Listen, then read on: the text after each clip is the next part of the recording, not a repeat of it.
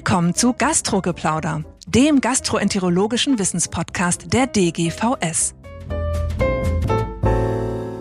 Liebe Kolleginnen und Kollegen, ich freue mich sehr, Sie zu einer neuen Ausgabe unseres Gastrogeplauders begrüßen zu dürfen. Mein Name ist Heiner Wedemeyer. Ich bin hier in unserer Fachgesellschaft auch für Öffentlichkeitsarbeit zuständig und dieses neue Format des Gastrogeplauders hat ja großes Interesse gemacht, aber ich bin kritisiert worden, weil bisher ist die Leber in unseren bisherigen Podcast-Folgen nicht vorgekommen.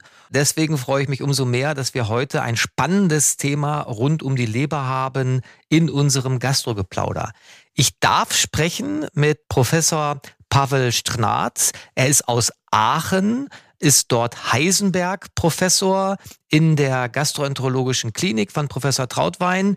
Und er ist ein ausgewiesener Experte für das Gebiet des Alpha-1-Antitrypsin-Mangels und Erstautor einer Studie, die im New England Journal of Medicine im Sommer online erschienen ist, gedruckt im September. Und deswegen freue ich mich, mit Pavel heute plaudern zu dürfen. Pavel, vielen Dank, dass du Zeit hast für das Geplauder. Vielen Dank für eine nette Einleitung und guten Tag an alle. Pavel, ich würde gern zwei Dinge mit dir besprechen. Das eine ist dieses ja, Landmark Paper, ein ganz neuer Mechanismus zur Behandlung der Lebererkrankung bei Alpha-1-Antitrypsinmangel, wirklich Breakthrough und im zweiten Teil mit dir diskutieren, was das vielleicht für die allgemeinen Gastroenterologen, dieses Krankheitsbild Alpha-1-Antitrypsinmangel für eine Bedeutung hat und was man im Alltag auch benutzen muss. Aber jetzt ganz vorweg erstmal dieses Paper. Das ist ja eine coole Sache. Eine siRNA, die hier eingesetzt wurde und die gezeigt hat, dass da dieses Protein nicht mehr gebildet wird. Kannst du uns diese Studie einmal ganz kurz erklären? Warum ist das so besonders und warum durftest du das im New England Journal of Medicine publizieren? Das mache ich doch gerne. Äh, zuerst mal vielleicht kurz zu Alpha-1-Antitrypsin-Mangel allgemein. Also Alpha-1-Antitrypsin ist ein Eiweiß, das in der Leber gebildet wird so wie zum Beispiel Albumin. Also das produziert die Leber einfach für den gesamten Körper, um den Körper zu schützen und um verschiedene Funktionen auszuüben. Alpha-1-Antitrypsin ist eine Antiprotease, das heißt, das hemmt verschiedene proteinspaltenden Enzyme, die in Stresssituationen quasi hochgeschossen, um den Körper zu schützen. Und um diese Kampfphase zu beenden, kommt dann immer Alpha-1-Antitrypsin ins Spiel, das ja wieder dafür sorgt, dass wir wieder in die Ruhephase kommen. Und das wird zu 90, 95 Prozent in der Leber gebildet und schnell ausgeschleust, um einfach im Körper zu arbeiten. Aber das heißt noch mal ganz kurz hier, was wichtig ist, das ist auch ein Akutphaseprotein, weil es eine Reaktion ist auf akute Stressentzündungssituationen, richtig? Genau, das ist Akutphaseprotein, äh, wie man das so schön nennt, weil das eben, äh, ich nenne das, es ist eine von unseren Beruhigungspillen halt. Ja.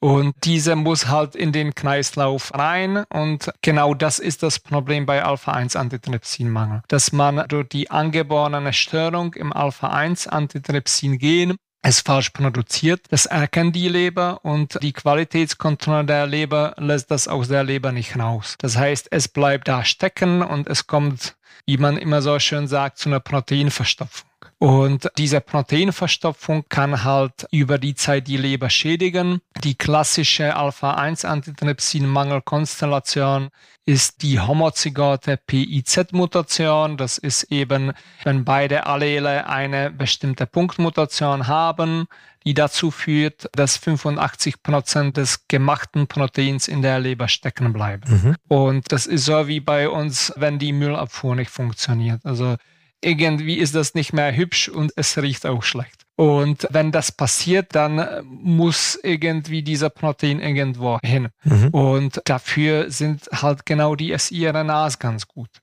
weil siRNA ist ja eine kleine RNA, das heißt irgendwas, was auf diese Messenger-RNA gebunden werden kann, also auf diese Arbeitskopie, die quasi zur Proteinproduktion verwendet wird. Mhm. Und da das durch diese Doppelstränge wirklich so ein Schlüssel-Schloss-Prinzip ist, kann man wirklich extrem genau das angehen, was man angehen will. Und deswegen sind siRNAs etwas, was jetzt im Kommen ist. Das hat natürlich wie alles im Leben ein paar Schwierigkeiten gehabt, aber Jetzt ist es IRNA etwas, wo in den letzten fünf Jahren vier, fünf Medikamente das auf den Markt geschafft haben. Und das Tolle bei siRNA ist natürlich, dass das alles leberspezifische Therapien sind. Vielleicht kann man den Kollegen auch noch sagen, dass es wirklich siRNAs, wir haben ja für die Porphyrie seit zwei Jahren eine Substanz auf dem Markt. Wir haben für verschiedene andere Erkrankungen, für die Hypercholesterinämie eine Substanz, die eingesetzt wird. Wir haben für die Amyloidose Substanzen, das heißt in verschiedenen Bereichen, auch für die Hepatitis B neue Medikamente, die in Entwicklung sind, aber zugelassen für verschiedenste Indikationen mit diesem Wirkprinzip. Und jetzt ist es bei dir eben so, also jetzt Ziel ist jetzt Alpha-1 Antitrypsin PIZZ und wenn du kurz sagst, wie die Substanz in der Studie verabreicht wurde und welche Patienten da eigentlich reingekommen sind. Genau, eine Sache darf ich mich natürlich als Hepatologe nicht entgehen lassen. Man sieht wieder mal, dass wenn man die Leber versteht, dass man den ganzen Menschen heilen kann. Also wir, wir werden Cholesterin los, wir haben keine Porphyrie, wir haben mhm. keine Amyloidosen. Also äh, wenn man die Leber versteht, versteht man die Welt. Das, das zuerst mal von weg. Und jetzt, wie das Ganze funktioniert. Wie gesagt, zum einen ist das eine Aufnahme über einen bestimmten Rezeptor, der nur auf den Hepatozyten sitzt. Das ist sogenannten Acetylglycoprotein-Rezeptor. Das liegt daran, dass diese siRNAs besonders modifiziert werden durch eine spezielle Glycosylierung. Also das geht da dran und geht direkt in den Hepatozyten. Und das gilt letztendlich für die aktuell alle siRNAs. Die allerernste war mit Lipidpartikeln, aber mittlerweile geht alles über diese Zuckerdinge. Die siRNAs haben in den letzten 10, 20 Jahren extreme Entwicklung erlebt. Das heißt, das sind sehr langlebige Moleküle, die werden alle in der Regel subkutan gespritzt und die halten ewig. Hm. Bei Alpha-1-Antitrypsin wird diese siRNA, die heißt Fazirsiran in dem Falle, wird jede drei Monate appliziert. Mhm. Bei den Cholesterolerkrankungen wird es, glaube ich, jede neun Monate appliziert. Also letztendlich kann man das wirklich durch die entsprechende Modifikation sehr in die Länge ziehen und sind sehr langlebige und durchaus relativ einfach applizierbare Substanzen. Also ist ja auch spannend, also eine Therapie in Zukunft, eine Subkutan-Applikation, in diesem Falle alle drei Monate. Bei den Cholesterinerkrankungen war es alle sechs Monate. Und das ist ja für die Patienten auch erstmal extrem angenehm. Und dann, wie du sagtest, eine leberspezifische Aufnahme über diesen spezifischen Rezeptor. Das heißt, das geht nicht irgendwo hin. Ganz kurz, was diese Applikation angeht, haben die Patienten das jetzt in diesem Falle gut vertragen? Gibt es da Hautreaktionen, andere Probleme im Zusammenhang mit den Injektionen? Also es wurde einigermaßen gut vertragen. Wir hatten in der Studie 13 Patienten. Mhm. Eine, also die, die von uns behandelt wurden, eine davon hatte tatsächlich relativ starke lokale Reaktion gehabt. Äh, wobei die auch bei jeder anderen Impfung und so weiter ähnliche starke lokale Reaktion hatte. Aber mhm. diese waren äh, mit den entsprechenden kortikosteroidhaltigen Salben auch gut zu managen. Und das ist gut. Okay, also jetzt haben wir eine einfache Applikation, alle drei Monate. Und jetzt nochmal, welche Patienten wurden in dieser ersten Pilotstudie behandelt? Patienten mit einer Lebermanifestation des Alpha-1-Antitrypsinmangels, aber Konnten da alle rein? Was waren das für Patienten? Also zuerst mal haben wir nur diesen einen schweren Genotyp behandelt, diesen PIZZ-Genotyp. Das ist aber der, der wirklich für über 90 Prozent der schweren Alpha-1-Antitrypsin-Fälle verantwortlich ist. In Deutschland sagt man etwa eine Frequenz 1 zu 3000. Was noch wichtig ist, ist, dass natürlich der Alpha-1-Antitrypsinmangel eine Erkrankung von zwei Organen ist. Also dass durch die Proteinverstopfung betrifft das die Leber und durch das Fehlen des Alpha-1-Antitrypsins im Blut kann es zu einer Lungenerkrankung führen. Dementsprechend ist die siRNA-Therapie eine Therapie für die Leber, aber nicht für die Lunge. Mhm. Das heißt, zu jetzigem Zeitpunkt und auch für die Phase 3 Studien, die kommen werden, werden Primärpatienten ausgewählt, wo die Leber kränker ist als die Lunge. Das schränkt auch teilweise die Auswahl nochmal ein. In dieser Studie waren vorwiegend Patienten mit Leberfibrose Grad 2 und 3, also mit einer mittelgradigen äh, Lebervernarbung. Mhm. Die Zielgruppe in einer Gruppe konnten auch Patienten mit Fibrose Grad 1 eingeschlossen werden. Und da es immer wieder Unterschiede zwischen den lokalen Pathologen und den zentralen Pathologen sind, haben wir am Ende des Tages zwei Patienten gehabt, die am Ende des Tages als Zinhose-Patienten gewertet wurden, die lokal bei uns noch als F3-Fibrose dargestellt wurden. Mhm. Gut, das heißt, diese Patienten wurden eingeschlossen und dann haben die diese Therapie bekommen. Was ist denn jetzt rausgekommen, was die Leber angeht? Über die Lunge sprechen wir gleich. Das heißt, letztendlich ging es uns das war eine Phase 2 Studie, das heißt im Prinzip will man wissen, ob das Präparat überhaupt wirkt. Und da hat man als den primären Endpunkt definiert, dass man die Produktion dieses falschen Proteins unterdrücken kann. Das war so unser Ziel. Und da sieht man, dass das sowohl in der Leber als auch im Blut sehr gut klappt. Also wir können im Blut wirklich auch nur dieses falsch gefaltete PIZ messen. Das ist wichtig, weil einige Patienten kriegen auch diese sogenannte Augmentationstherapie. Das heißt, die haben auch noch ein infundiertes Alpha-1-Antitrypsin. Aber sowohl in der Leber als auch im Blut konnten wir 85 Prozent der Produktion drosseln. Also fünf Sechstel von der Menge war weg und das haben wir mit verschiedenen Verfahren gemessen. Einmal im Blut mit Massenspektrometrie, einmal in Leber mittels dieser hm. PASD-positiven Aggregate. Das ist so das, was man in der Routine nutzt. Da sieht man die Alpha-1-Antitrypsin-Ansammlungen in der speziellen histologischen Färbung. Mhm. Und auch in der Leber selbst haben wir nochmal mit Massenspektrometrie das quantifiziert. Und was heißt das dann? Okay, das Protein wurde nicht mehr gebildet. Und was hat das für den Leberschaden bedeutet dann? Den Leberschaden haben wir die Studie war vergleichsmäßig kurz, das heißt, die Biopsien wurden entweder nach sechs oder zwölf Monaten entnommen. Das heißt, was man primär sieht, sind natürlich die Leberwerte und da haben sich die Leberwerte bei allen Patienten, bei denen die initial erhöht waren, haben sich die Transaminasen normalisiert. Mhm. Gamma-GT hat sich bei fast allen Patienten normalisiert. Einer hatte initial etwa zehnfach erhöhte Gamma-GT, der, der hatte dann am Ende von den sechs Monaten deutlich niedrigere, aber fähig vierfach erhöhte Gamma-GT. Mhm. Das ist die akute Antwort in der histologischen Präsentation haben wir zum einen Verminderung der verschiedenen Entzündungen gesehen. Wir haben sogar bei der Fibrose einen Rückgang gesehen. Also von denen die Studie hatte insgesamt 16 Patienten. Zwölf davon hatten die höhere Dosis. Und von den zwölf mit der höheren Dosis hatten sieben einen Rückgang der Leberfibrose zu sehen, wie die Amerikaner sagen, almost too nice to be true ist. Mhm. Aber das müssen wir noch schauen. Aber für die Leber ist das ja beeindruckend. Jetzt hast du ja eben schon gesagt, eine Erkrankung von Leber und Lunge. Und die, die wahrscheinlich hundertfach gestellte Frage ist ja, Mensch, du blockst die Produktion von Alpha-1-Antitrypsin. Das ist doch schlecht für die Lunge.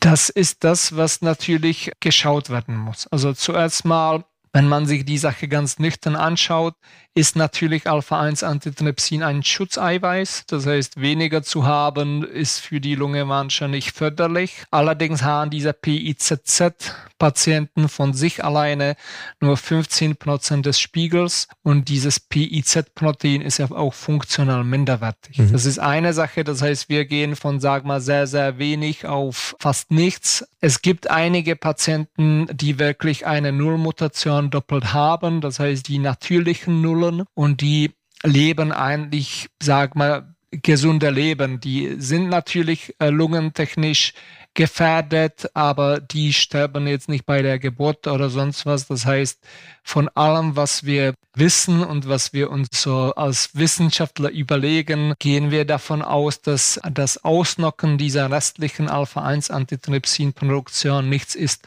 was zu einer akuten Katastrophe führen sollte. Und das mhm. ist letztendlich auch das, was wir in den Untersuchungen sehen. Wir haben natürlich regelmäßige Lungenfunktion gemacht. Lungenfunktionen sind alleine an sich ein bisschen variabel, aber wir haben da keinen bedrohlichen Signal gesehen. Und wir hatten auch bei keinem Patienten wie Lunge oder überhaupt mussten wir bei keinem der Patienten die Therapie unterbrechen. Das ist ja gut, aber dann ist die nächste Frage, wie geht es denn jetzt weiter? Es laufen ja weitere Studien. Wenn ich das richtig verstanden habe, wird man dann aber nach Patienten schauen, die eine Lebermanifestation haben, aber wird natürlich sehr vorsichtig sein, was die Ein- und Ausschlusskriterien angeht bezüglich der Lungenerkrankung, sodass da jetzt nicht jeder Patient einfach mal so auch in Zukunft in die Studien eingeschlossen werden kann, richtig? Genau. Also zuerst mal ist, glaube ich, wichtig zu sagen, dass die Patienten, die jetzt in New England als Einjahresdaten publiziert wurden, natürlich weiter behandelt werden. Mhm. Einer hat sich, sag mal, entschieden, aus der Studie auszusteigen. Alle anderen werden weiter behandelt. Das heißt, wir feiern jetzt so in etwa unser dreijähriges Jubiläum. Mhm. Auch bis jetzt ist das so, dass wir keinen von der Medikation wegnehmen mussten. Also das ist ja schon mal so ein bisschen unter der Hand die zusätzlichen Safety-Daten, die wir haben. Mhm. Die Tatsache ist, dass jetzt aktuell für dieses Präparat in Deutschland keine Studie läuft, weil die Phase 2 vollständig rekrutiert ist. Es ist noch eine zweite Phase 2 Studie, die demnächst Daten rauskommen sollten. Es gibt ein zweites siRNA-Präparat von einer Konkurrenzfirma, wo jetzt sag mal, auch heute Patienten eingeschlossen werden können und wo auch Leberzirrhose-Patienten eingeschlossen werden können. Das ist ein Präparat, der heißt Belzesiran. Man sieht, dass die alle Serane sind, also die siRNA konnte man, musste man natürlich in den Titel reinnehmen. Zusätzlich dazu ist jetzt die Phase 3 Studie von Faselsinan im Kommen. Wir gehen davon aus, dass sie so ab Mitte des nächsten Jahres zur Verfügung stehen wird. Und auch hier werden auch kompensierte Zernhause-Patienten behandelt werden können. Mhm. Das heißt, was wir haben wollen für die Studie ist natürlich Patienten, die deutlich leberkränker als lungenkränker sind. Die Phasezionan-Studie wird lungentechnisch sehr restriktiv sein. Also da werden wir einige Leute mit, sagen wir, mittelprächtiger Lunge nicht einschließen können. Das ist trotz eines großen Widerstandes von FDA so entschieden worden. Das Belzer-Senan, was jetzt läuft, ist wahrscheinlich lungentechnisch etwas breiter. Also, wenn ich jetzt diese Sachen zusammenfassen darf, coole Studie, echt eine, ein komplett neuer Wirkmechanismus für ausgewählte Patienten mit einer Lebermanifestation eines Alpha-1-Antitrypsinmangels. Es gibt offene Studien. Wer Fragen hat, Pavel Straat in Aachen kontaktieren. Der kann Leute, sag ich mal, auch Patienten führen. Aber es ist es ja nur am Ende für eine relativ kleine Gruppe von Patienten akut in diesem Moment relevant. Und jetzt möchte ich ganz kurz nochmal mit dir sprechen, dass du den Kollegen, die jetzt Leberpatienten insgesamt behandeln, vielleicht noch einen kleinen Hinweis gibt, was heißt das für mich für den Alltag? Muss ich vielleicht doch gucken, welche Alpha-1-Antitrypsin, Phänotypen, Genotypen meine Patienten mit Lebererkrankungen haben im Allgemeinen. Denn, und das kann ich hier nochmal sagen, Pavel Straat hat wirklich in den letzten drei, vier, fünf Jahren extrem viele spannende Arbeiten ja, zum Leberphänotyp von Menschen publiziert in Kontext verschiedener Lebererkrankungen, auch bei Gesunden, was das für die Leber Bedeutung hat. Ein Gastropaper 2019, Gastroenterology Paper 2020, ein Gut Paper, was jetzt im Heuer Online war, im Februar 22 publiziert ist, mit ja, großen europäischen Kohorten, mit vielen Datenbanken. Pavel, wir haben jetzt nicht die Zeit, die Arbeiten alle im Detail zu diskutieren. Ich möchte von dir aber jetzt vielleicht nochmal zwei, drei Bulletpunkte hören. Patient mit einer Fettlebererkrankung, Alpha-1-Antitrypsin, unterer Normwert.